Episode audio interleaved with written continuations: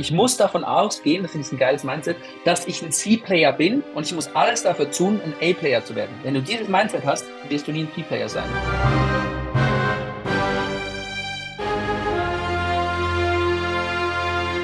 Herzlich willkommen zum Podcast Be Beyond. Mit außergewöhnlichen Menschen auf außergewöhnliche Weise Außergewöhnliches erreichen. Mein Name ist Gero Tober und ich habe heute zu Gast Sandro Schneider. Ich freue mich auf einen spannenden Blick hinter die Kulissen und würde sagen, starten wir direkt rein in den Talk. Los geht's! Junge Lieber, ich fand's äh, gestern mega, mega geil. Ich auch, ähm, ey. Dass wir diesen, diese Parallele haben. Also, wir sitzen zusammen im frische Paradies, gehobenes Publikum, gutes Essen, Champagner drumherum, beide gut gekleidet und haben eigentlich diesen Background aus der Musik, auf der Bühne stehen, singen, sich künstlerisch ausdrücken, eher in zerrissenen Jeans. Ich weiß nicht, wie lang deine Haare waren. Oder tätowiert. lange, lange. Ich muss dir mal Fotos schicken. Ich hatte diesen Skater-Look, weißt du, Haare bis hier, Skater-Kappe und so. Das war, äh, ja, das, das waren noch Zeiten, du. Genau, und bei mir ging es auch bis zum Kinn, manche auch ein bisschen bunter krass, wie sich das entwickelt hat. Also für uns ja. beide. So jetzt so ja. adrett und schicker Anzug in gutem Ambiente. Früher aber ja. angefangen ähm, in Musik, vielleicht dann auch eher andere Gedankengänge oder auch vielleicht andere politische Haltungen, die Richtig. nicht so ganz kapitalistisch, Geld verdienen, Richtig. Unternehmenaufbau waren. Ja, auch ein bisschen als Außenseiter der Gesellschaft, weil man, also ich weiß nicht, wie es dir ging, aber es war so ein bisschen, hey, ich, dieses ganze Ding von wegen Karriere, nächste fette Karre etc., ich glaube nicht, dass es glücklich macht. Bei mir war das so. Ich, yes. ich, muss mein Glück irgendwo anders suchen. Ich möchte nicht in dieses System, wo ich dann in so ein 9-to-5er werde und meiner ganzen Kreativität und Persönlichkeit beraubt werde. Und da war halt so dieses Punkrock-Ding eine äh, Art, wie man dem entweichen konnte und sagen, ich möchte nicht konform das äh, 0850-Leben der Durchschnittsbürger führen. Also eigentlich eine Rebellion gegen Durchschnitt, könntest du sagen. Ne? Also bei mir war das so. Hast du die Rebellion jetzt auch noch irgendwie in dir? Also ähm, gegen was rebellierst du im Moment so? Ja, sehr gute Frage. Also ich würde es nicht mal als Rebellion bezeichnen, weil Rebellion ist ja immer ein Weg von, ohne ein konkretes Ziel zu haben. Das ist ja, dass du bekämpfst was, aber ich sage jetzt mal, Destruktion per se äh, führt dich nicht zum Ziel. Du musst was aufbauen. Ich bin mehr in der Sache, hey, wie werde ich die beste Version von mir selber? Also dieses ja. Thema Exzellenz. Also für mich ist natürlich das Wort Durchschnitt immer noch etwas, was mir äh, ich sage jetzt mal, grau macht, weil für mich ist ein durchschnittliches Leben etwas, wo du am Ende des Lebens zurückdenkst, Mist, ich hätte so viel mehr machen können. Ne? Ähm, es gibt so ein cooler Satz, der sagt, ähm, die Hölle ist, wenn du äh, am Ende deines Lebens ankommst und dir gezeigt ist, was du hättest werden können und du realisierst, wie viel du von deinen Potenzialen nicht verwirklicht hast. Ne? Oh ja. Und ja, ähm, ja. für mich ist das, das hat es gekehrt von diesem Weg von, ich äh, will, ich finde ich finde das System blöd, bla bla bla, hin zu, wie werde ich die beste Version zu mir selbst? Wie kann ich physisch schauen, dass ich regelmäßig Sport mache, dass ich mich gesund ernähre, dass ich regelmäßig mich weiterbilde, äh, Bücher lese, Coachings gehe, mit mich mit coolen Leuten umgebe, wo ich was rausziehe. Das hat ja von diesem eher eher, ähm, ich sage es mal, eher destruktiven, alles ist schlecht, äh, ihr seid alle doof, zu, hey, lass uns was Cooles kreieren und vielleicht kann ich dadurch andere inspirieren, die dann nachher auch ein tolles Fülle, also ein Leben in Fülle führen können. Ne? Genau, ist also ist ja auch ein Stück weit so eine Dehypnose außer diesem hypnotischen Zustand, in dem viele sind. Ich gehe jetzt einfach meinem Beruf, Schrägstrich Berufung nach. Ja. Ich stehe halt morgens auf, gehe dahin, beschäftige mich am Wochenende dann mit Hobby 1 oder Hobby 2, Fußball, Formel 1. Ich will jetzt nicht über einen, einen Kamm scheren, ne? Und mach das so und vielleicht kann ich mir irgendwann mal eine Finanzierung für eine Immo leisten und dann kaufe ich die mhm. und dann mache ich mhm. das. Also 0,0 jetzt gegen, gegen das Durchschnittsleben. Aber man, was ich mir äh, genommen habe, halt diesen Status quo in Frage zu stellen, so diesen Standard in Frage stellen und einfach mehr zu wollen und auch das Ungewöhnliche zu wollen. Was, was hast, ist bei dir noch so kleben geblieben? Ähm, ja, also, es, also bei mir war einfach dieses Ding, ich weiß, dieses normale Leben, da werde ich nicht glücklich. Also, äh, weißt du, ich habe, also mein Vater war happy in seinem Job, aber ich wusste auch irgendwie, den Weg werde ich nie gehen wollen. Ich will nicht so werden wie mein Vater und meine Mutter, das war so das Ding. Und dann war die Frage, ja, wie will ich denn werden, wenn du irgendwie so, keine Ahnung, 16, 17, 18 bist? Ja super schwierig, weil ich war, dazu mal ging ich noch ins Gymnasium, da ging ich morgens auf den Bus und dann Zug. Ich habe einfach all die Leute gesehen, so 7 Uhr, die in ihren, äh, auf dem Weg waren zur Arbeit, zu ihrem Alltagsjob. Und ich habe einfach in die Gesichter geschaut. Ich habe keine Freude gesehen, keine Inspiration. Das war einfach so ein Programm, eine Art. Ne? Und ich dachte einfach so, es kann doch nicht sein, dass ich mich jetzt hier abmühe, zur Schule gehe, gute Noten schreiben soll, äh, bla bla bla. Und dann ist das das, das Ende. Ja. Das, das, ich dachte einfach, ich, also, da, da, da werde ich depressiv. Und dann habe ich mir halt versucht, irgendwo Wege zu finden, ähm, die mir einerseits Energie und Inspiration gegeben haben, aber auch, wie ich nicht in dieses äh, System oder diese Form gepresst werde. Das war halt so ein unbewusstes Ding. Dazu mal hatte ich noch keinen Coach oder Psychologe, wo man auch mal drüber sprechen konnte und der sagte, hey, es gibt ein ganz weit, ich erweite mal deinen Horizont, weißt du? Und ich finde, das ist das Schöne jetzt in unserer Zeit, dass es viel mehr diesen Zugang gibt von Menschen, die dir eben Coaches zum Beispiel helfen, äh, weiterzudenken. Aber da ist halt einfach so, ja, was nehme ich? Und dann hast du halt irgendwie die Musikszene gehabt und Musik haben mir immer unfassbar viel Freude bereitet, viel Freiheit gegeben und hat, hat dich auch träumen lassen. Vielleicht schaffe ich es ja eines Tages, mal eine Band zu haben und dann kann ich so sein, wie ich bin und die Leute finden mich cool. Weißt du, auch es ist auch dieses Ding, akzeptiert zu werden. Also das war für mich auch ein großes Thema dazu mal. Und über Musik habe ich einfach gemerkt, habe ich so einen Zugang gefunden, zu vielleicht auch einer höheren Energie, wo ich einfach nur sein konnte. Und da bist du raus aus all den Denken, den Zweifeln. Und es war eine Art, ja, du kamst eigentlich in eine Art Trance und Red Hot Chili Peppers eigentlich immer gesagt, die Musik kommt nie von ihnen, die kommt immer von was Höheren, die channeln das einfach. Ja, und das hat mir so eine Verbindung gegeben zu, ich weiß, da ist mehr, ich kann es nicht in Worte fassen, aber wenn ich Musik mache, verbinde ich mich mit ihm und vielleicht führt es mich ja irgendwo mal dahin, wo ich dann plötzlich das greifen kann, in Worte fassen und weiß, wo mein Weg hinging. Das war eigentlich auch eine Flucht für mich aus diesem langweiligen Gymnasiumtag. Ich habe die Schule nicht sehr gemocht. Äh, das, was wir da gelernt haben, war nicht super langweilig. Ich war häufig unterfordert und Musik war halt einfach so diese, dieses Refugium, äh, wo du dich aufladen konntest. Ne? Also ich hatte einen ganz ehrlichen Moment, wie du es gerade beschrieben hast. Da war ich so, ich meine, 17, gefühlt jetzt na, fast sogar 20 Jahre äh, zurück.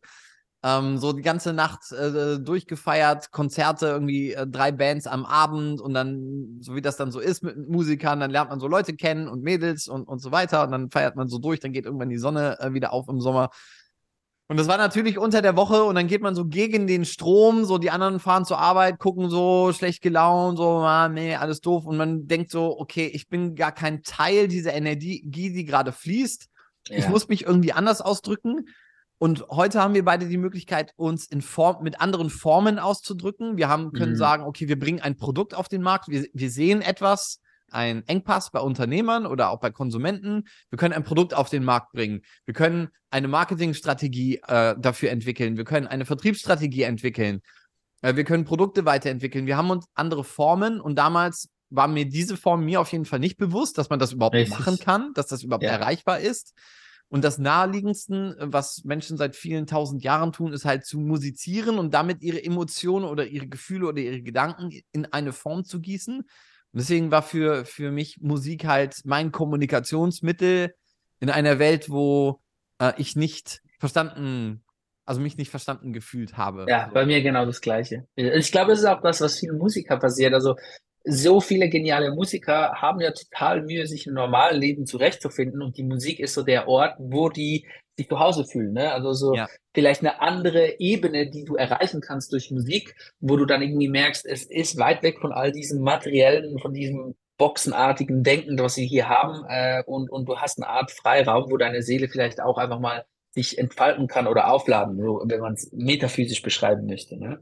Wir spielen unbedingt mal ein paar Songs zusammen. Ja, ja, gerne. Sehr gerne. Ich bin zwar total eingerostet. Gilt, ist, ich auch, ich auch. Das ist gut. dann dann, dann habe ich Chance, mit dir mitzuhalten. Okay.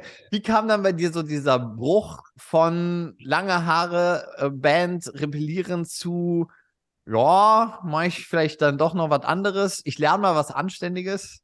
Ja, gute Frage. Ich glaube, es war eher ein bisschen Zufall, weil, also ich habe ja äh, Wirtschaft im Bachelor studiert, ähm, war aber unfassbar langweilig, konnte mich damit nicht identifizieren und ich dachte halt so, so wie es in der Uni ist, ist es nachher auch im echten Leben und der Uni war es einfach unfassbar langweilig. Du hast Theorien, ja. die du nachher nicht wirklich anwenden kannst. Die meisten Professoren sind ja auch nicht äh, irgendwelche Leuchttürme oder Leute, die dich inspirieren. Wenn sind es, also jetzt mal krass ausgedrückt, Spezialisten, die aber meiner Meinung nach häufig äh, zu wenig Präsentationsskill haben oder im echten Leben was erreicht, jetzt mal ganz provokativ ausgedrückt, und sind nicht die Leute, die du aufschaust und sagst, zum Beispiel, das ist ein Elon Musk, der hat wirklich was bewegt. Das sind halt Leute, die sagen, ich verstecke mich lieber hinter dem Papier, schreibe ein paar Papers, kriege vielleicht vom, vom Staat oder vom Bund äh, einen guten Lohn und dann mache ich noch ein bisschen nebendran Teaching, weil die meisten Unis funktionieren ja eigentlich nur darüber, dass sie das Rating und auch, äh, ich sage jetzt mal, die Anerkennung und vielleicht das Funding kriegen aufgrund des Rankings bei publizierten wissenschaftlichen Artikeln, aber das Teaching wird eigentlich nie bewertet. Das heißt, du hast so eine Art adverse Selektion, sehr gute Paper Writers in dem Sinn werden belohnt, aber Teaching wird nicht belohnt. Und dann endest du halt irgendwie mit Leuten, die meiner Meinung nach teilweise gar nicht unterrichten sollen. Und dann viele Jugendliche denken so, ja, und das ist jetzt das Leben und, und was soll denn das? Und das war bei mir halt auch so. Dann habe ich ein Praktikum gemacht in so einer kleinen Bude nach einem Wirtschaftspraktikum. Das war eine absolute Katastrophe. Die Leute, vier, fünf Leute waren da, ist nichts organisiert, extrem chaotisch, ich habe kein Onboarding gekriegt ähm, die Person, die mich eingeführt hat, die hat selbst sehr viele äh, persönliche Probleme gehabt. Also es war oh, super okay. schlimm, ne? Und nach einem Monat habe ich gekündigt, weil ich bin jeden Morgen aufgestanden mit einem Stein im Bauch und gesagt, also in dieser Energie kann ich nicht arbeiten, mit diesen Menschen möchte ich auch nicht. Ähm, und das ist, dann hat sie mir halt noch gesagt, hey Sandro, Wirtschaft ist nichts für dich, du bist eine absolute, äh, absolute Flasche. Also die haben mir dann versucht, noch einen richtig reinzudrücken und ich war da so als weißes, unbeschriebenes Blatt und hab dir das halt geglaubt. Ne? Ich dachte mal, was war ich da, vielleicht 223. Und ähm, ja, kurz vor, vor den Tränen ne, bin ich da gegangen und, und dachte so, ich bin total Versager, ich krieg nichts auf die Reihe und so. Und dann dachte ich, du, ich will Psychologie machen, weil der Mensch hat mich schon immer interessiert und ich möchte mehr verstehen, warum es halt so Leute gibt wie Nelson Mandela, wie Mahatma Gandhi, wie Martin Luther King. Wie kannst du trotz unfassbare, äh, ich sage jetzt mal Adversity oder also äh, Schwierigkeit von außen so eine Art Transformation hinkriegen, was erschaffen, was kreieren, was danach unfassbar vielen Menschen die Möglichkeit äh, gibt, ein Leben mit höherer Qualität zu führen. Das hat mich mhm. immer unfassbar inspiriert. Und ähm, Leute, die eben auch zum Beispiel Traumas durchgemacht haben und wie Viktor Frankl und danach aber das genutzt haben, um was Größeres zu kreieren. Nicht am Trauma zerbrochen sind, sondern diesen Post-Traumatic Growth hatten. Ne? Das hat mhm. mich immer fasziniert. Ich wollte die Essenz davon verstehen und dann dachte ich, ich studiere Psychologie, weil ich dachte, man lernt es da. Nein. das Psychologiestudium äh, ähnlich wie das Wirtschaftsstudium war. Also es hatte sehr viele spannende Punkte, aber auch super viel Theorie, enorm viel Statistik. Also es ist jetzt im Business gar nicht schlecht, weil man kann sehr gut logisch denken und vor allem beim Split-Testing im Marketing ähm, gute äh, Hypothesen aufstellen. Aber es war halt sehr viel, wie kam die Psychologie etc. Und das Interessante ist ja, bei den Griechen, das Wort Psychologie kommt ja von Psycho und Logos, die Wissenschaft der Seele. Und wir sind jetzt an einem Punkt angekommen, wo die Seele total wegrationalisiert wurde und die ja. Psychologie sagt, wir wissen nicht mal, ob es gibt. Das heißt, von diesem Ursprung, wir wollen die Seele verstehen, sind wir total abgedriftet und sind eigentlich nur noch im Mentalen. Und ich meine, äh, wenn du ja, ich, ich glaube, so was Sigmund Freund hat dir gesagt, hey, weißt du was, diese Metapher mit dem Eisberg, 5% ist der bewusste ja, ja. Verstand, 95% der unterbewusste. Und wir doktern die ganze Zeit diesen 5% rum, haben aber den ganz anderen größten Teil, diese 95% noch fast nicht begriffen oder ähm, ja, noch nicht erforscht. Und dann habe ich halt gemerkt, das ist auch nicht nach meinem Bachelor, da kann ich nicht in eine Welt, die halt nur, äh, ich sage mhm. mal, Scheuklappen aufhat. Dann war die Frage, ja gut, wo mache ich jetzt den Master? Mache ich den in Psychologie oder doch vielleicht in Wirtschaft? Soll ich Wirtschaft nochmal eine Chance geben? Weil vielleicht war es ja auch einfach nur Pech mit meinem vorigen Praktikum, habe dann nochmal ähm, ja, im Spital in der psychosomatischen Abteilung gearbeitet mit ähm, Krebspatientinnen Ach, auf der Onkologie. Äh, war super spannend, war auch sehr heftig, weil es sehr, sehr schwere, harte Schicksale gab. Und dann habe ich ähm, durch Zufall, durch Glück ein Praktikum in Zürich bei einer Private Equity Company gefunden. Und das war einfach mega geil. Da habe ich dann mal gemerkt, was Business sein kann. Und das war ein Startup mit acht, neun Leuten. Das ist jetzt eine riesen Firma geworden. Der CEO ist unfassbar erfolgreich, baut jetzt in Zürich auch äh, ein Longevity Hub auf, ist ein mega großer Entrepreneur, ist eine Höhle der Löwe der Schweiz. Und ich habe den da mal kennengelernt, als er noch klein war direkt von BCG als Consultant mehr oder weniger gekommen ist, kleines Startup aufgebaut und jetzt ist es ein riesen Private Equity Fund Scheiße, geworden. dass du nicht da geblieben bist und einen kleinen Share am Anfang bekommen hast. Work for Equity. Ja, ja, das ist so. Das ist dann, wobei, wenn du reinkommst als, als Praktikant und sagst, hey, ich will Shares, dann sagen sie, danke dir, next. ich war da, ja, hast schon recht, aber ich war natürlich da mega dankbar, nochmal eine Chance zu kriegen und dann nochmal eine neue Erfahrung zu machen. Und das war dann auch in Zürich, wo ich plötzlich merkte, hey, das ist eine mega geile Stadt, weil äh, super international, viele Möglichkeiten, cooles Umfeld äh, und so weiter. Und da bin ich jetzt seit zehn Jahren. Und nach dem ja, Private Equity äh, quasi Praktikum habe ich dann den Master in Business Administration gemacht, bin dann ins Consulting gegangen mhm. und habe da gemerkt, das einfach mega spannend ist, ähm, weißt du, Businesses aufzubauen, zu transformieren, vor allem vielleicht die Essenz von einer Idee in die Manifestation zu kommen und nicht nur hinzusetzen und meditieren, sondern auch wirklich was dazu dafür zu tun, zu wissen, wie muss ich ein Team aufbauen, wie muss ich ein Team verbessern, entwickeln, managen, wie muss ich äh, schauen, dass die Menschen verstehen, was sie tun und wie kann ich einen exzellenten Service bieten. Und das habe ich halt da dann auch äh, gelernt und es war eine mega, mega coole Zeit. Ja, und dein Weg ist ja dann auch Richtung Unternehmensberatung gegangen. Richtig, richtig. So, wo, wo, das ist so mein Empfinden. Also, wenn man mit so Unternehmern am Tisch sitzt und man hört so Unternehmensberater, dann ist so, ja, ja, okay. Ja, wenn du ja. nicht weißt, was du machen sollst, dann beauftrage die. Wenn du noch ja. irgendwie Steu eine Rechnung brauchst, um Steuern abzusetzen, aber nicht, nichts dafür haben willst, dann hol dir mal so ein paar Jungs, die machen dir mal eine PowerPoint. Dann nächste ja. zweimal und dann war es das auch schon wieder. Nee, also, ja. was mich, da können wir gleich drüber sprechen, was mich wundert, also, das ist jetzt mein Bild, vielleicht kannst du das gleich auch einmal auflösen oder bestätigen, dass das Korsett ja dann eigentlich noch enger wird, oder? Dass du so als absoluter Freigeist und Schauen und menschliche Psyche und Menschen verstehen ähm, hinzu, jetzt wird dieses Korsett enger und die Anzüge vielleicht schicker und vielleicht auch etwas enger. Ähm, wie, wie war dein Weg so dahin? Ja, ist eigentlich sehr spannend. Es war eigentlich so, äh, ich war, also mein Master, ein guter Freund von mir hatte dann bei Deloitte im Consulting beziehungsweise in der Unternehmensberatung da so ein Summer Internship gemacht und halt gesagt, hey, das ist mega cool, das würde genau auf dich passen und ich habe halt von meinem quasi Erfahrung der Private Equity Firma da schon ein paar coole Sachen gemacht, also dieses Thema. Und das Ding ist, Business aufbauen ist für mich nicht anders als Musik machen. Weil ja. mit den richtigen Leuten eine coole Idee umsetzen. Ich spreche jetzt nicht von irgendwie, ich erfinde irgendwie einen Drucker, der blaue, blaues Papier drückt, so was Banales, sondern wirklich so in der Dimension denken von, ich sage jetzt Elon Musk oder Sir Richard Branson. Wie kann ich wirklich was verändern? Wie kann ich wirklich eine gute Lösung reinbringen? Da habe ich einfach gemerkt, du lernst das Handwerkszeug da. Und das wollte ich halt immer, weil ich wusste, wenn du mal die Toolbox hast, kannst du danach einfach wirklich was in die Welt bringen. Und ich glaube schlussendlich, die Welt lebt von Unternehmertum, lebt von kreativen äh, Menschen, weil die sich wirklich hinsetzen und sagen, hey, wir haben wirklich ein Problem und wir müssen das lösen. Ähnlich wieder zurück, um den Kreis zu schließen, Mahatma Gandhi, Martin Luther King, die haben gesagt, hey, dieses ganze Thema Martin Luther King, Apartheid, äh, diese, ja. diese äh, Diskriminierung. Wir müssen was machen. Und im Geist ist ein, war Martin Luther King genauso ein Unternehmer, einfach auf einer sozialen Ebene. Und ja. da hat sich das eigentlich wiederum dann geschlossen, dieses Interesse von, was macht die aus? Wie können die sowas unfassbar Cooles kreieren? Äh, zu ähm, jetzt im Unternehmertum hast du genau das gleiche Mindset. Klar, du beginnst klein, ne? du beginnst mal vielleicht mit einer kleinen Idee, dann kann die größer werden, aber irgendwann, wenn du ein cooles Team hast, wenn du viel finanzielle Mittel hast, dann stehen dir alle Möglichkeiten offen, was richtig Großes zu denken, wie SpaceX etc. etc. Aber du musst halt auch im Unternehmertum diese Levels eins nach dem anderen hochsteigen, damit du auf dieser Dimension von, von den ganz Großen dann auch was bewegen kannst. Und ähm, ja, schau dir das an, das iPhone, Laptop, äh, Internet, all das etc. Schlussendlich von Unternehmern. Und das hat unser Leben so gemacht, wie es jetzt ist. Und ohne die Elektrizität, äh, Glühbirne, all die Dinge kommen von Unternehmern. Und das sind die, die schlussendlich die Lebensqualität, die Freiheit des Menschen meiner Meinung nach beschleunigen und dahin will ich. Und so wusste ich, Unternehmensberatung ist einer der besten Wege, das zu lernen. Es ist eine Schule, es ist eine harte Schule, aber wenn du da ein paar Jahre überlebt hast, stehen dir alle Türen offen und du weißt nachher auch, wie du Ideen umsetzt. Okay, mal folgende These. Kommen diese Erfindungen oder die, äh, die Unternehmen, die du gerade genannt hast, denn tatsächlich von Unternehmern oder kommen sie eigentlich von Künstlern? Ich, Gute Frage. Bring, bring mal noch eine kleine Brücke mit rein. Steve Jobs hat ja mal sowas gesagt wie, die besten Manager sind nicht die, die Manager werden wollten, sondern die einfach gut darin sind und kein anderer wollte den Job und konnte den Job und deswegen haben sie es halt gemacht. Deswegen sind die halt Manager geworden. Richtig. Und bei mir die erfolgreichsten Manager.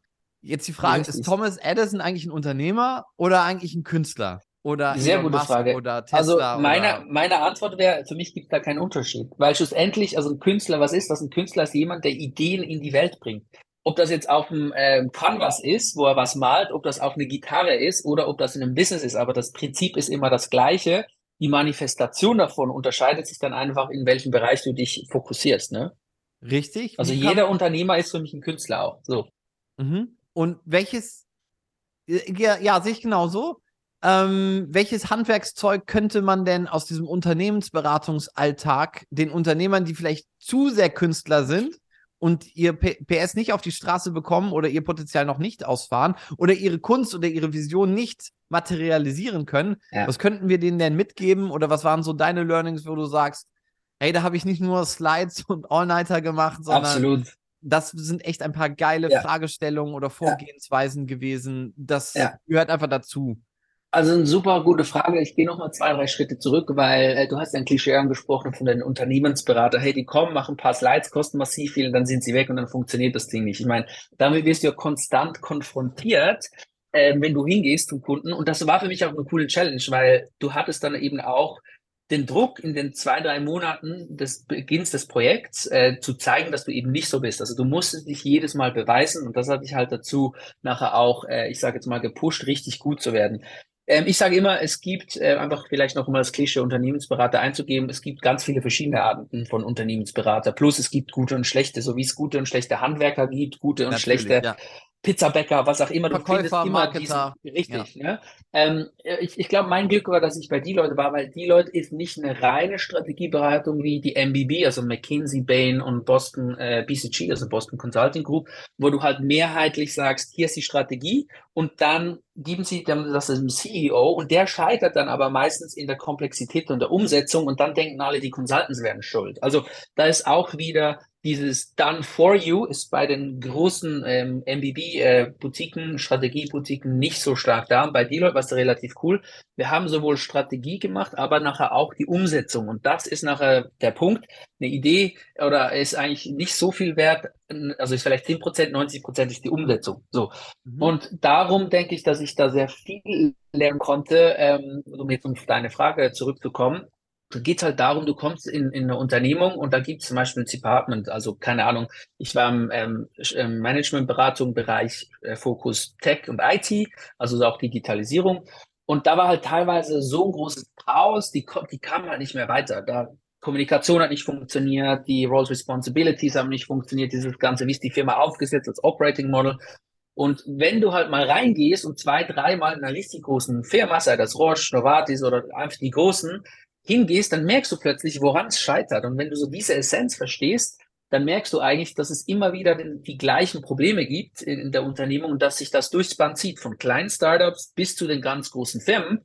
Und ähm, ich habe gerade kürzlich ein Buch gelesen, ähm, The High Potential Leader, und da drin stand, weißt du, der USP jeder Firma ist auf die lange Frist nicht das Produkt und nicht der Service, sondern wie gut ist deine Firma intern aufgestellt, die Prozesse und das System. Weil schlussendlich kann jeder dein, ähm, wird irgendwann jemand dein Service oder Produkt kopieren, aber diese Effizienz, diese Abgestimmtheit, diese Leichtigkeit, wie du nachher das Ding ablieferst, das hebt dich von den anderen ab. Und das merke ich, hat bei ganz, ganz vielen Firmen fehlt das sowohl den Großen und vor allem auch den Kleinen. Und jetzt in deinem Punkt auch nochmal, was kann man Unternehmern mitgeben? Was ich häufig sehe, ist, es gibt eine Transition bei jedem Startup. Du beginnst als Unternehmer, hey, ich habe da eine Idee, ich kann mal ein paar tausend Euro damit Umsatz machen, kommt vielleicht auf 100k, vielleicht auf eine Mio Umsatz pro Jahr etc.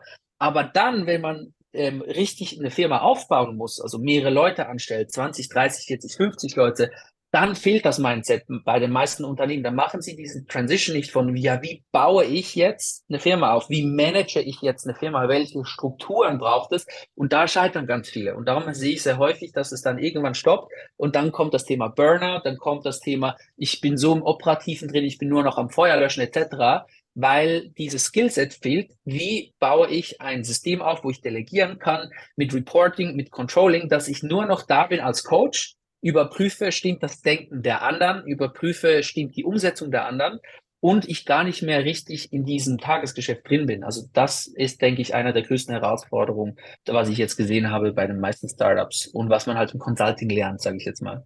Yes, also unterschreibe ich direkt. Ähm, ich bin ja in dem Bereich äh, Marketing und Vertriebsstrategieberatung unterwegs. Und ich habe so diesen, diesen Spot erkannt in den, in den letzten Jahren und bei den letzten Kunden. Das sind so rund 25 bis 30 Mitarbeiter. Und dann kam immer so der Kopfschmerz, Korrekt. wir kommen mit der Lieferung nicht mehr hinterher. Richtig. Es gibt kein, kein System oder Prozess, wie wir standardisiert Richtig. unsere Produkte ausliefern. Wir doktern daran sehr viel individuell rum. Ja. Äh, wir brauchen noch mehr Meetings und noch mehr Absprachen. Ja. Und dann gibt es noch eine Zettelwirtschaft, dann werden Notizen ja. weitergereicht. Vielleicht, Richtig. vielleicht nicht. unfassbar viel Wissen geht verloren. Mitarbeiter hasteln, hasteln so durch den ganzen Tag so in ihrem Richtig. Tunnel. Kreativität geht verloren, Fluktuation tritt ein, Wissen Richtig. verlässt das Unternehmen, Kunden verlassen das Unternehmen. Richtig. Okay, an diesem Punkt, welche Fragestellung bringt so ein Sandro jetzt mit, wo du sagst, ey, stell dir mal diese fünf Fragen, um dich mal zu challengen ja. Und wie könnten wir daraus mal eine Strategie ableiten, damit ich wenigstens mal so nach dieser 1%-Methode und nach der Pareto-System mal so ein bisschen was ändern kann? Ja, also es gibt eigentlich äh, zwei Punkte, die ich häufig mache. Ich habe so eine Art Strategie-Workshop, ähm, den ich bei, bei Deloitte gelernt habe. Den haben wir häufig, häufig mit pa ähm, Partnern und CEOs gemacht. Wir haben einen Sechs-Monats-Plan äh, entwickelt. Das begann eigentlich damit zu sagen, gut, Schreib mal auf, wo du in einem Jahr sein willst. Was sind deine Ziele? Und die zweite Frage ist, was hält dich davon ab, dahin zu kommen? Dann weißt du schon mal sehr genau, wo äh, das Problem ist, weil für jedes Startup, für jedes Unternehmen äh, kann es auf ganz vielen verschiedenen Ebenen sein. Also allgemein kannst du es nicht sagen. Aber da beginnst du mal. Und wenn du jetzt sagst, wenn ich mich darauf fokussiere auf eine Firma, die 25 bis 30 Mitarbeiter hat, also ich sehr häufig sehe, ist, ähm, es fehlt ein Operating Model. Also das heißt eigentlich, du hast eine Funktion, ähm, oben ist Geschäftsführung, dann hast du zum Beispiel hier Marketing, dann hast du ähm, Vertrieb, dann hast du Customer Fulfillment, whatever. Einfach mal diese Bereiche, Slide, ne, mache ich das meistens, begrenzt du ab, was gehört denn wirklich im Vertrieb? Okay, eines ist, äh, keine Ahnung, wir rufen die Leute an, nachfassen, äh, wir haben gewisse E-Mail-Kampagnen, whatever, aber mal klar zu kriegen, was ähm, ist in diesem Bereich, wer ownt diesen Bereich, also so ein Single Point of Contact zu haben. Das ist immer deine Ansprechperson, die ist dann wiederum verantwortlich, weil wenn du die Bereiche nicht klar abgrenzen kannst, kannst du auch keine Verantwortlichkeit definieren. Und wenn du keine Verantwortlichkeit ja, hast, dann ja, sagt ja. jeder, ja, ich denke, der war's. Und dann musst du als Chef die Lücken füllen und stresst dich ab und denkst, meine Mitarbeiter sind alles Idioten. Äh, ich, was ist mit denen los? Dann kommst du dahin. So.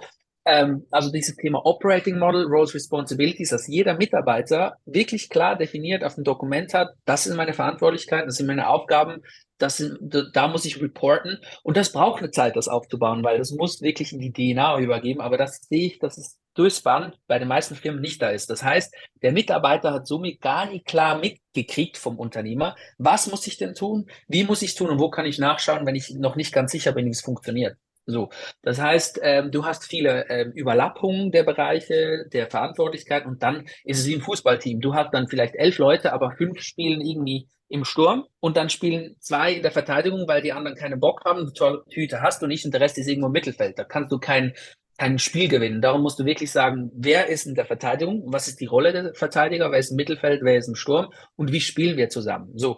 Und das also einfach als Metapher, das ist in ganz vielen Firmen nicht der Fall. Und dann gibt es natürlich auch noch so kleinere Bereiche, die einfach unterstützend sind. Also das Thema CRM, hast du eine gute ähm, mhm. ähm, Kontaktdatenbank, wo alles drin ist? Wie managst du die? Wie gehst du mit deinen Daten um? Kannst du die auswerten? Machst du datenbasierte Entscheidungen oder machst du Bauchgefühlentscheidungen im Marketing zum Beispiel? Ne? Ähm, Knowledge Management, wo legst du deine Sachen ab, dass die Mitarbeiter immer wieder, wenn sie was ja. Neues entwickeln, eine Idee haben, ist bei uns in der Company sagen, cool, machen Loom, komm, ähm, äh, dokumentier das kurz und leg's ab. Das heißt, wir machen konstant, wenn wir was Neues lernen, geht das Wissen direkt in die Company. Und wenn jemand mal sagt, ja, wie war das jetzt nochmal mit dem, sagt, hey, da ist alles, da kannst du nachschauen. Und wenn neue Mitarbeiter kommen beim Onboarding, können sie das auch. Also dieses Thema Knowledge Management, Datenablage ist dann irgendwann super wichtig, weil sonst verbringst du vier oder fünf Stunden, gewisse wichtige Dokumente zu suchen oder sind plötzlich weg. Und das zerstört einfach den ganzen Fluss im Unternehmen. Also das halt, sag mal zusammengefasst, gibt so Hauptbereiche, Operating Model, Roles, Responsibilities, auch die Prozesse, dass die klar definiert sind. Auf der anderen Seite Supporting Factors, wie eben ein gutes Knowledge Management, auch eine Art Performance Management, wo du sagst, All Monat treffe ich mich für ein One-to-One mit meinen Mitarbeitern, 15 Minuten, wo ich einmal sage, wie war dein Monat? Was waren deine größten Challenges? Wie geht's dir? Bist du gestresst? Wie kann ich dich unterstützen? Nur, dass der Mitarbeiter gesehen und gehört wird, weil meistens, wenn es dann stressig wird, ist der Chef so weit weg, er checkt gar nicht mehr, was vor sich geht. Und mhm. ist er also zum Beispiel Peter Drucker sagt, wenn du als Unternehmer nicht regelmäßig in den Schützengräben vorbeischaust, also sagen wir jetzt das General auch, dann kannst du gar keine Ahnung haben, was in deiner Firma vorgeht, weil es werden nicht alle Infos an dich herangetragen und du weißt gar nicht, du bist der, der weiß, wo deine Firma hin muss. Aber wenn du nicht da bist und regelmäßig mit Leuten sprichst, kannst du sie nicht führen. Und das sehe ich ganz häufig, dass so ein Disconnect dann zwischen Leadership und ich sag den, in, also krass gesagt, dem untersten Level, dem operativen Level der Mitarbeiter ist und da kein Feedback Loop ist. Ne? Ja, also das sind halt die Dinge, die mir dann auffallen es ist das Thema Klarheit, wie immer im Leben, ja. privat, ja. beruflich, unternehmerisch. Du brauchst Richtig. Klarheit darüber, Richtig. Nicht nur über die Vision des Unternehmens, warum machen Richtig. wir das und wohin geben, ja. äh, steuern wir das Schiff überhaupt und wie werden wir das wohl machen, sondern auch Klarheit, wer macht eigentlich was, wie laufen die Prozesse und ein klares Investment oder deine Empfehlung ist, in diese Klarheit zu investieren. Unbedingt. Sich mit jemandem wie dir oder dir vielleicht irgendwann auch mal, äh, wenn man dir ja. Pralinen schickt, zusammenzusetzen und zu sagen, du, äh, können wir mal über Klarheit sprechen, weil Natürlich. es passiert so viel, eigentlich ja. weiß ich aber gar nicht mehr so genau, was eigentlich gerade passiert und wo Richtig. es passiert und wie es passiert. Ja.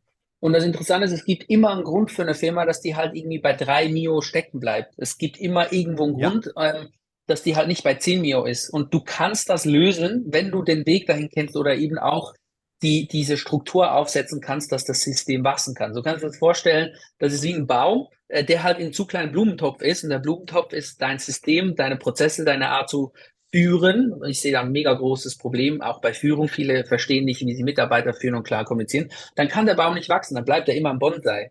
Und ja, erst ja, wenn ja. du es schaffst, dieses System zu optimieren und Strukturen zu schaffen, die sich gegenseitig unterstützen und wo es auch Synergien gibt zwischen Abstimmungs-, äh, gute Schnittstellen zwischen verschiedenen Bereichen, dann wird der Blumentopf größer und dann kannst du wachsen. Und ähm, sehr häufig wird versucht, dann einen Baum im kleinen Blumentopf einfach mehr Dünger zu geben, mehr Wasser, aber irgendwann ersäuft der Baum und wird dann ungesund und hat irgendwann Schimmel, weil es ist nicht das Wasser oder Dünger, es ist der Blumentopf, weißt du? Was für ein geiles Bild.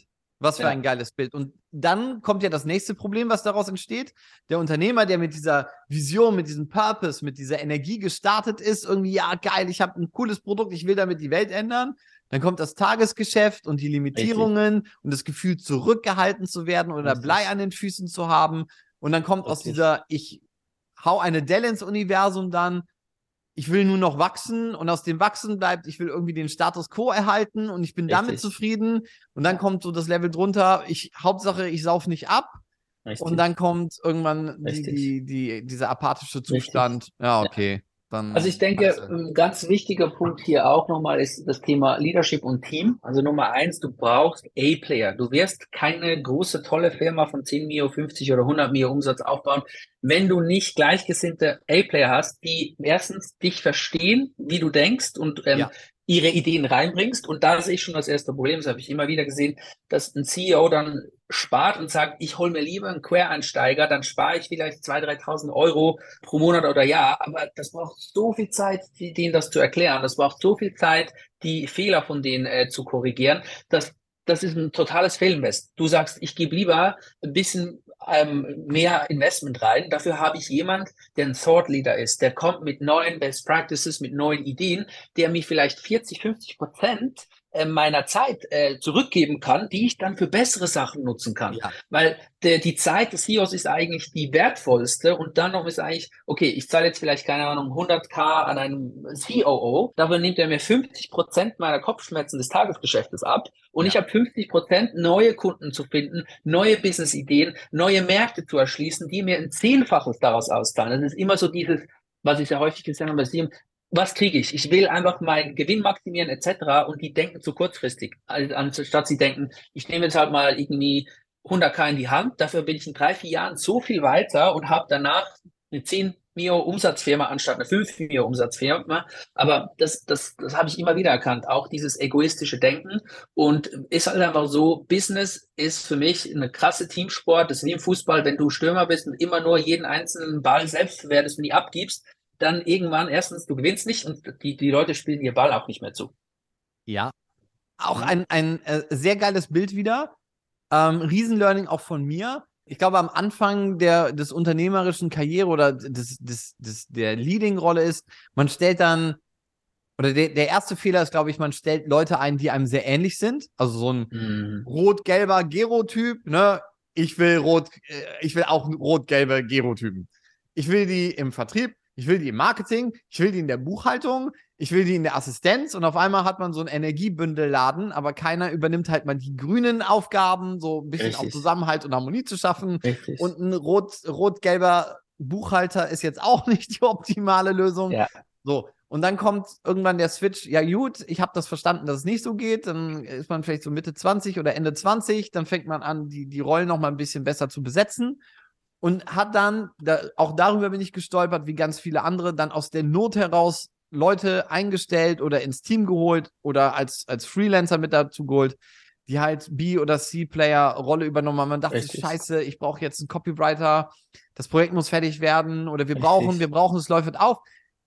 Ja, dann investiere ich jetzt nicht noch drei Monate ins Recruiting und ertrage den Schmerz, sondern nimm halt irgendjemanden, den holt ja. man an Bord und dann beginnt das richtige Korrekt. Kopfschmerzkarussell. Ne? Richtig. Das ist ein sehr guter Punkt. Also ähm, also ich, ich sehe es eigentlich so, du hast drei Levels von, von, von ähm, Mitarbeitern, A-Players, B-Players und C-Players. A-Players sind in dem Sinn Leute, wo du sagst, du kannst dem in fünf Minuten die Idee sagen und in zwei Wochen ist das Ding zu 80 Prozent gemacht. Der kommt zu dir und sagt, hey Gero, ich habe noch die und die Idee gehabt, hast du an daran gedacht und ja. das Ding denkt sich von alleine. Das sind die Leute, die dich aufs nächste Level bringen und da musst du bereit sein zu sagen, ich investiere in die und ähm, vielleicht auch ich gebe den Anteil oder so, weil die haben einfach auch diese intrinsische Motivation, alles reinzugeben, wenn sie gesehen, gehört und ich sage auch gewertschätzt werden. Dann hast du die B-Player, ähm, da gibt es zwei Möglichkeiten. Entweder du sagst, hey, der hat einen operativen Job, der führt einfach aus, der macht seinen Job gut, denkt aber nicht über den Tellerrand, dann passt das. Ist er in einer Führungsposition, passt das nicht, weil er wird nicht ähm, fähig sein, die Mitarbeiter weiterzuentwickeln, die Leute zu inspirieren etc da muss ein Coaching-Gespräch hin, wo du halt nochmal als Unternehmer ganz klar sagst, was ist meine Erwartung? Ich arbeite ja. sehr gerne mit Frameworks und ich habe für jede Rolle ein Framework, das habe ich jetzt gerade ähm, in, jetzt beim Year-End-Review gemacht, wo ich gesagt habe, hey, das ist meine Erwartung an Rolle X. Ähm, das sind all die Skills, die du machen kannst. Werte dich mal ein von einer Skala von eins bis fünf und dann sprechen wir gemeinsam, was unsere Einschätzung ist. Also haben wir nämlich Fremdwahrnehmung ähm, gegenüber Eigenwahrnehmung, können mit der Person auch nochmal sagen, wenn du da bist, bist du ein A-Player, momentan sehen wir dich als B-Player, wie kriegen wir dich zum A? Dann denkt er auch wieder voll cool. Erstens habe ich ein klares Ziel, wie ich mich hinentwickeln muss, weil sehr häufig haben das mit Mitarbeiter nicht, weil der CEO das einfach nicht erklärt oder total ignoriert und denkt, ja, ja, die Mitarbeiter sollen selber schauen. Und zweitens haben wir ein spannendes Gespräch, warum er sich anders wahrnimmt, als wir ihn wahrnehmen und ähm, wie wir das, äh, dieses Gap, diese Lücke äh, quasi schließen können. So, also das heißt zusammenfassend, ähm, ah, abschließend muss ich sagen, C-Player einfach ähm, einmal vielleicht Performance-Gespräch und wenn das in zwei, drei Monaten nicht besser wird, musst du die weggehen lassen, weil einer der größten Fehler ist, Leute mitzuschleppen, die weder dazu beitragen, dass du und deine Unternehmung exzellent sind, noch irgendwie Motivation oder gute Laune reinbringen. Also musst du einfach einen Cut machen. Wenn du dann nämlich einen Cut machst, passieren zwei Dinge. Du ähm, setzt ein Signal deiner Firma gegenüber, ich toleriere nichts, was äh, unter Exzellenz ist. Und zweitens äh, machst du damit auch wiederum Raum für B- oder A-Player, die das Niveau heben und andere deiner Mitarbeiter wiederum inspirieren, besser zu werden. Je höher du quasi diesen Performance-Durchschnitt setzen kannst in der Firma, desto bessere Leute wirst du anziehen, desto mehr spornt es dann auch B-Player an, A-Player zu werden, weil die denken, boah, krass, der neue Typ hat ja so viele geile Ideen und der bringt dreimal mehr Performance rein wie ich. Vielleicht wollte ich nochmal überlegen, wie ich besser werde. Also es hat so einen Peer-Pressure-Effekt auch. Und äh, sehr richtig, was noch dazu kommt, fünf A-Player mit zwei C-Playern in einem Raum ist sehr toxisch für alle. Richtig. Weil die C-Player werden immer versuchen, auch Politik äh, mit ja. reinzubringen oder Emotionen mit reinzubringen, Richtig. Launen mit reinzubringen. Richtig. Verlässlichkeiten, so. Verantwortungen leiden und A-Player sagen dann so, ja, Korrekt. ja, Korrekt. nervt ja. mich und mein Chef hat mich mit denen zusammen in einem Raum gesetzt. Der weiß das vielleicht gar nicht. Resignation, Frustration, weil die halt nicht auf dem Leben performen können. Und jetzt kommt äh, die Komplexität. Was, wenn du im Leadership-Team keine A-Player hast? Was, wenn du als CEO selber kein A-Player bist? Was machst oh. du dann? Das ist ein richtig oh. großes Problem. Das habe ich mehrfach erlebt. Also sehr häufig meinen der CEOs immer, sie sind A-Player. Da würde ich halt einfach mal jedem CEO empfehlen, hol dir wirklich jemand Neutrales, einen Coach oder sonst was, wo du dich wirklich mal hinsetzt und sagst, okay, lass uns mal anschauen, wo ich stehe. Die meisten CEOs sagen, weißt du was, war meine Idee, ist mein Business, ich muss mir ja. gar nichts sagen. Und ganz ehrlich, was früher im Mittelalter Könige waren, sind für mich heute Unternehmer, weil sie haben ihr kleines Königreich, da können sie schalten und walten, wie die wollen.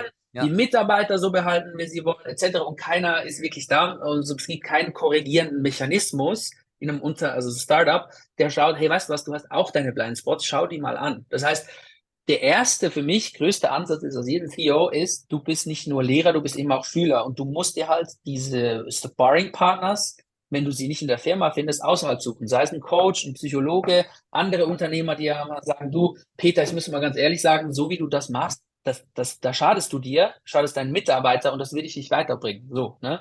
Genau. Und jetzt ist es halt einfach so, darum ähm, finde ich so wichtig, ähm, dass viele Unternehmer, ich sage jetzt mal einfach, ähm, diese Offenheit haben. Ich habe auch die Verantwortung, konstant an mir zu arbeiten. Ich muss davon ausgehen, das finde ich ein geiles Mindset, dass ich ein C-Player bin und ich muss alles dafür tun, ein A-Player zu werden. Wenn du dieses Mindset hast, wirst du nie ein C-Player sein. Geile, geile Challenge. Zum Glück, wir, wir zeichnen ja sowieso auf. Äh, ja. das, äh, da werde ich mich heute noch mit beschäftigen. Ich habe gleich noch eine Zugfahrt vor mir. Dann gucke ich ja. mal, was ja. ich wohl noch tun könnte, um endlich vom C-Player zum A-Player zu werden. Ja. Gespannt, Weil wenn du das Mindset finde. hast, also zum Beispiel, ich weiß nicht, ob du David Goggins kennst, der war ja dieser krasse Navy SEAL, der vom, ich sage mal, übergewichtigen ähm, Kakerlaken-Reiniger äh, zum krassen Navy SEAL wurde. Und er hat einfach gesagt, er hat in so kurzer Zeit, äh, hat auch den Weltrekord in Klimmzügen. Also er hat irgendwie 30, 40.000 Klimmzüge machen müssen, dass er nachher ready war, in 24 ja. Stunden 7.000 zu machen oder sowas in der Art. So. Und der hat dann auch wieder gesagt, weißt du was, so viele Menschen gehen dann ins Gym oder so und sagen, boah, heute mache ich nicht und es ist so schwierig und dann gesagt, das ist genau das Mindset, das dich davon abhält, das Ziel zu erreichen. Er hat sich immer gesagt, ich bin extra schwach, ich bin extra äh, äh, extra schlecht oder was auch immer. Ich muss noch mehr Effort als die anderen reintun, um dahin zu kommen, weil er sich das immer eingeredet hat, dieses Mindset, hat es geschafft zu sagen, gut, dann mache ich heute mal zwei Trainingseinheiten, dann mache ich drei, ohne dieses Gefühl zu haben, die Welt ist so ungerecht und ähm, ja, ja. weißt du, es ist so schwer so. Und wenn du das halt übernimmst für den Unternehmer und sagst, hey, ich bin C-Player, wie werde ich ein A-Player im Unternehmertum, ja, dann was machst du? Du gehst an verschiedene Konferenzen, schaust wirklich mal hin, ah, das ist ein guter Unternehmer, wie macht's der? Kann ich von dem was lernen? Ich frage mal beim Essen, wie er das macht. Ähm, du gehst zum Coach und sagst, okay, ich möchte besser werden ähm, in Leadership. Du fragst dein Team, gib mir bitte mal Feedback, äh, was kann ich besser machen, etc., etc. Und dann hörst du auf zu denken, ich bin der Geilste, ich bin der König, dann denkst du, ich bin auch nur ein Mensch und ich lerne auch. Und mein Anspruch ist es genauso wie mein Anspruch an die Mitarbeiter, die beste Version von mir selbst zu werden. Und ich bin Role Model, ich bin Vorbild, ich muss das vorleben. Wenn ich es nicht vorlebe, dann wird es nachher auch nicht unten ernst genommen. Mhm. Interessanter Punkt. Ich glaube, kennst du diesen Dunning-Krüger-Effekt, heißt es, glaube ich? Ich glaube schon gehört. Dass wenn man sich so ein bisschen mit etwas beschäftigt, also viele Vertriebler ja. oder Marketer, die starten, die lesen sich dann äh, Expert Secrets durch. Geil, ich habe die Welt verstanden. Ich bin ja, oben, ja, Selbstbewusstsein oben, oben, oben, oben. Richtig. Und umso mehr man weiß oder umso mehr man eigentlich sich challenged und weiterentwickeln will, umso mehr bekommt man eigentlich das Gefühl, ähm, nichts zu wissen oder nichts Korrekt. zu können um dann ja. daraus die Motivation zu schöpfen, entweder zu sagen, oh, ich pimmel jetzt vor mich hin, oder jetzt nochmal richtig Gas zu geben. Richtig. So gibt es ja dieses Einstein-Zitat, ich hoffe, niemand findet heraus, dass ich eigentlich nur ein Hochstapler war und gar nichts wusste. Weil so viel Wissen, aber das weiß ich noch nicht. Und hier könnte man noch mehr und noch mehr Verästelungen ja. und noch mehr Kontexte zusammensuchen. Richtig. Richtig. Dazu vielleicht noch, das ist ein mega guter Punkt. Also, das ist eigentlich so, das ist auch was Sokrates gesagt hat, ich weiß, dass ich nichts weiß. Also, je mehr du beginnst zu verstehen, desto mehr merkst du, dass es noch Bereiche gibt, von denen du keine Ahnung hattest und dass ja. das immer mehr wird. Aber ich glaube, als Unternehmer oder generell im Business, du musst halt auch lernen, diese, diese, diese Bescheidenheit zu haben, diese Humbleness und auch diese Verletzlichkeit zu sagen vom Team, ganz ehrlich, das weiß ich nicht. Muss ich nachschauen, äh, muss ich selbst rausfinden oder so weiter. Also ohne das auch, dass du in, also außerhalb dieser Komfortzone ähm, auch mal sagen kannst, hey, muss ich, bin ich überfragt, weiß ich auch nicht. Das schätzen die Mitarbeiter viel mehr, jemand, der authentisch ist und sagt, gute Frage, werde ich mich drum kümmern, gib mir zwei, drei Tage, ich schaue, was ich, was ich nach, nachforschen kann, ähm, aber weiß ich jetzt nicht. Ein, Mitar ein Chef, der immer so, so tut, als würde er alles wissen, das merken die Mitarbeiter und irgendwann verlierst du so deine, dein, deinen Respekt oder auch dein Ansehen, weil die Mitarbeiter genau wissen, dass du lügst und dass du nicht ehrlich bist die werden dir nicht folgen. Die wollen nur jemandem folgen, der authentisch ist und auch mal sagen kann, I fucked up, ich werde es aber fixen. Äh, ich weiß es nicht, ich werde es aber rausfinden. Und das braucht's halt auch, ne? Ja, speziell in der heutigen Zeit. Also ich glaube, früher gab es diese Patriarchenunternehmer, das Wort gilt. Frage nicht, Richtig. denke nicht, folge einfach. Richtig. Er sagt spring, du sagst wie hoch. Ja. Und ich glaube, dass in der heutigen Zeit, wo man sowieso die Möglichkeit hat, äh, viel zu, äh, zu hinterfragen und selbst mitzudenken, ja. wo es auch mehr Möglichkeiten gibt, genau wie du es gerade gesagt hast, authentischer, ehrlicher und unfassbarer Leadership-Skill ist auch zu sagen, du, das ja. ist einfach nicht mein Gebiet. Ähm, ich muss nicht in allem ein Experte sein. Ich habe da mein Ownership, ich habe da mein Expertentum. Richtig. Für alles andere haben wir auch äh, Terminals darunter. Korrekt. Geh bitte dahin, fragt die. Richtig. Für mich ist immer das Bild eigentlich, dass ein guter Unternehmer ist eigentlich nur ein Dirigent. Du musst nicht die erste Violine spielen können, du musst nicht die Pauke, du musst ein Verständnis davon haben, wie, die, wie das klingt, ja. wenn es richtig oder falsch Absolut. ist. Ja. Aber schlussendlich bist du da, der ich mag dieses englische Wort who connects the dots. Also du bringst das Gesamte zusammen und machst es zu was Größerem, indem du schaust, dass alles schön harmoniert. Da wären wir wieder beim Künstlertum und der Musik. Aber das, der Dirigent muss nicht der beste Geigenspieler und Paukenspieler etc. sein. Er muss einfach verstehen, wie das Ganze harmoniert und Harmonie Struktur äh, reinkriegen, damit das nachher ein größeres Ganzes gibt. Das ist für mich die Essenz vom Unternehmertum. Mhm. Äh, auch wieder sehr geiles Bild. Ich, ich liebe das, wie du in, in, in Bildern sprichst. Damit äh, habe ich direkt was im Kopf und das macht was ja. mit mir. Gut, jetzt haben wir ganz viel über Visionen und Ziele gesprochen. Was sind denn so Visionen für dich, die du noch verfolgen möchtest? An was arbeitest du im Moment? Oder was können wir in den nächsten 15, 20 Jahren noch von dir erwarten? Hast du irgendwie ein Geheimprojekt in deiner Garage, was bald in Silicon Valley kommt? Oder was, was ja, kommt von dir als nächstes? Nee, bis jetzt noch nicht. Also ich bin der COO im Institut für Story Marketing, arbeite mit Alexander Christiani zusammen, äh, Konstantin Raffi und ähm, bin da mega happy. Also ähm, erstens, es ist, ich glaube, eine mega geile Sache, einen mega geilen Service, den wir da anbieten. Also vor allem eben KMUs, Startups, Coaches, Experten zu helfen, ihr Business besser äh, zu gestalten, dass sie eben wachsen können, auf eine gesunde Art, auf eine authentische Art und ähm, meiner Meinung nach auch diesem bisschen weggeht von diesem Ego-Ding, ich bin der Geist äh, mit der mega fetten Uhr, ich brauche einen Private Jet, sondern hey, ich bin einfach Unternehmer, ich liebe das, was ich mache und ähm, ist auch eine, ein Wunsch von mir, mein, also das, für was ich brenne, in die Welt zu bringen. So. Und ähm, ich glaube, also ich bin jetzt seit neun Monaten da ähm, noch relativ, ich sage jetzt neu. Zuerst geht es mal darum, dass wir da gesund gut wachsen, ein richtig geiles Team mit aufbauen können, eben auch mit den Werten, über die wir gesprochen haben. Und ich bin überzeugt, dass danach äh, so viel Tolles entstehen wird. Und ich meine, es ist für mich so, ähm, äh, also das ist meine Familie da auch. Wir verstehen uns so gut, wir haben so eine tolle, tollen Zusammenhalt, eine coole Kultur.